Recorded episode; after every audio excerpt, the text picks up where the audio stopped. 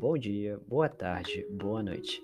Meu nome é Guilherme Fonseca e hoje neste podcast eu irei dar dicas para microempreendedores, especificamente para os pequenos varejistas que foram afetados pela pandemia do Covid-19. Bom, vamos começar com as dicas. A primeira delas seria fazer um planejamento. Organize o seu fluxo de caixa. Fique atento a contas como contas a pagar, contas a receber, salário de funcionários.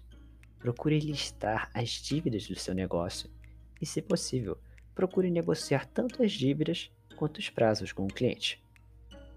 A segunda dica seria melhorar a interação online. É fundamental explorar mais a funcionalidade e modernidade que os meios digitais oferecem para melhorar a interação com o cliente. Com isso, por que você não busca avaliar sobre aliar voz e vídeo, para que então você possa simular de forma mais realista e profissional o atendimento com o cliente?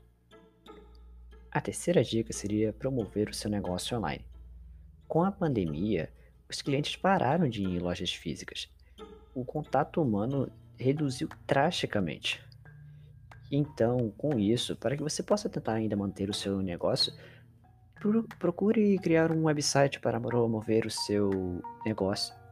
Para isso, o seu website precisa ser feito de uma forma organizada, com fácil acesso, com rápido processamento de informações e que também seja acessível via celular.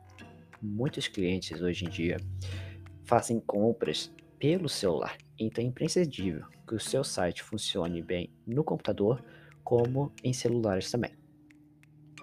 Para você atrair mais clientes, faça o uso de motores de busca, como por exemplo os que o Google Ads fornece, para que seu website possa aparecer para mais clientes que estão procurando pelo seu tipo de serviço.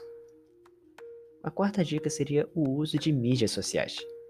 Tenha uma estrutura para que você possa utilizar mídias sociais como Instagram e Facebook para promover o seu negócio. Nesse quesito, é fundamental que o microempreendedor busque aprimorar a comunicação nas mídias sociais.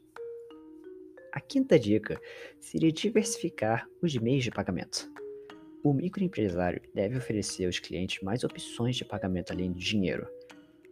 É importante aceitar cartões de débito, crédito, Pix, PayPal e entre outros.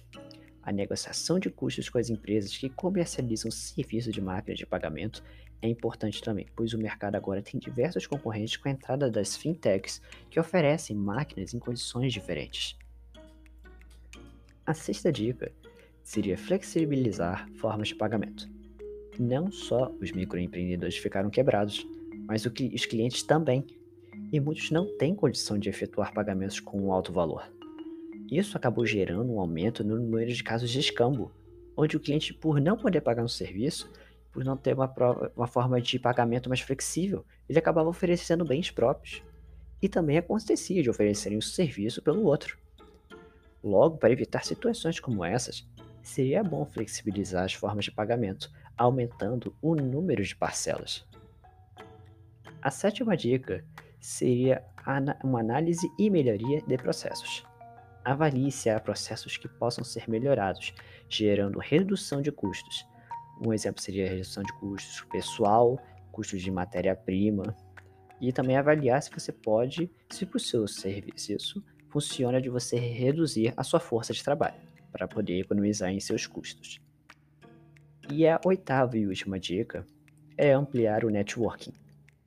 Troque experiências com outros empreendedores para buscar novos horizontes e avalie criação de parcerias estratégicas.